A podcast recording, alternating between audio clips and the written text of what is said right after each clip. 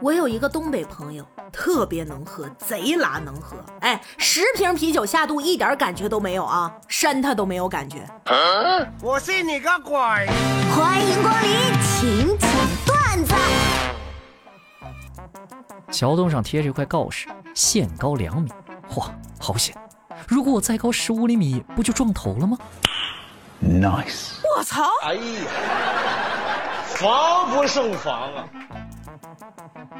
昨天我跟老公吵架了，结婚以后他从来没有对我发过这么大的脾气，甚至还扬言。等我基金股票回本了，我就跟你离婚。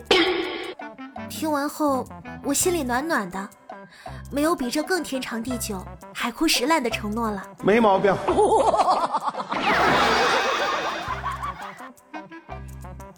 每个研究生进组后会经历三次成长，第一次是发现敬重的导师不是圣人，不是完人，甚至不是好人。第二次是发现自己不是科学家，不是科研狗，是打工仔。第三次是，即使是打工仔，也要体面的完成任务毕业。我太难了。哎，教练，我这减肥期间能吃烧烤吗？太油了，但不经常吃也没关系。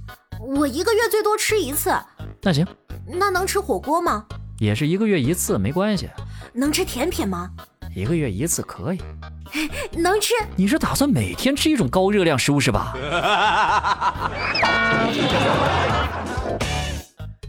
唉，现在的小孩真的很幸福。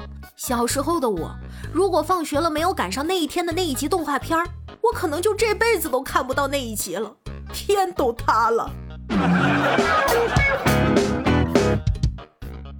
女人的友谊都是八卦维系的吧？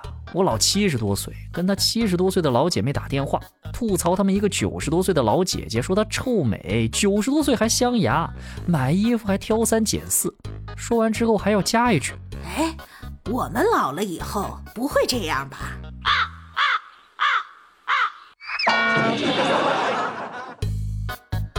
我还记得我初中第一次叫我爸签名时，他跟我说如果我现在签了，你以后就必须学会模仿我的签名。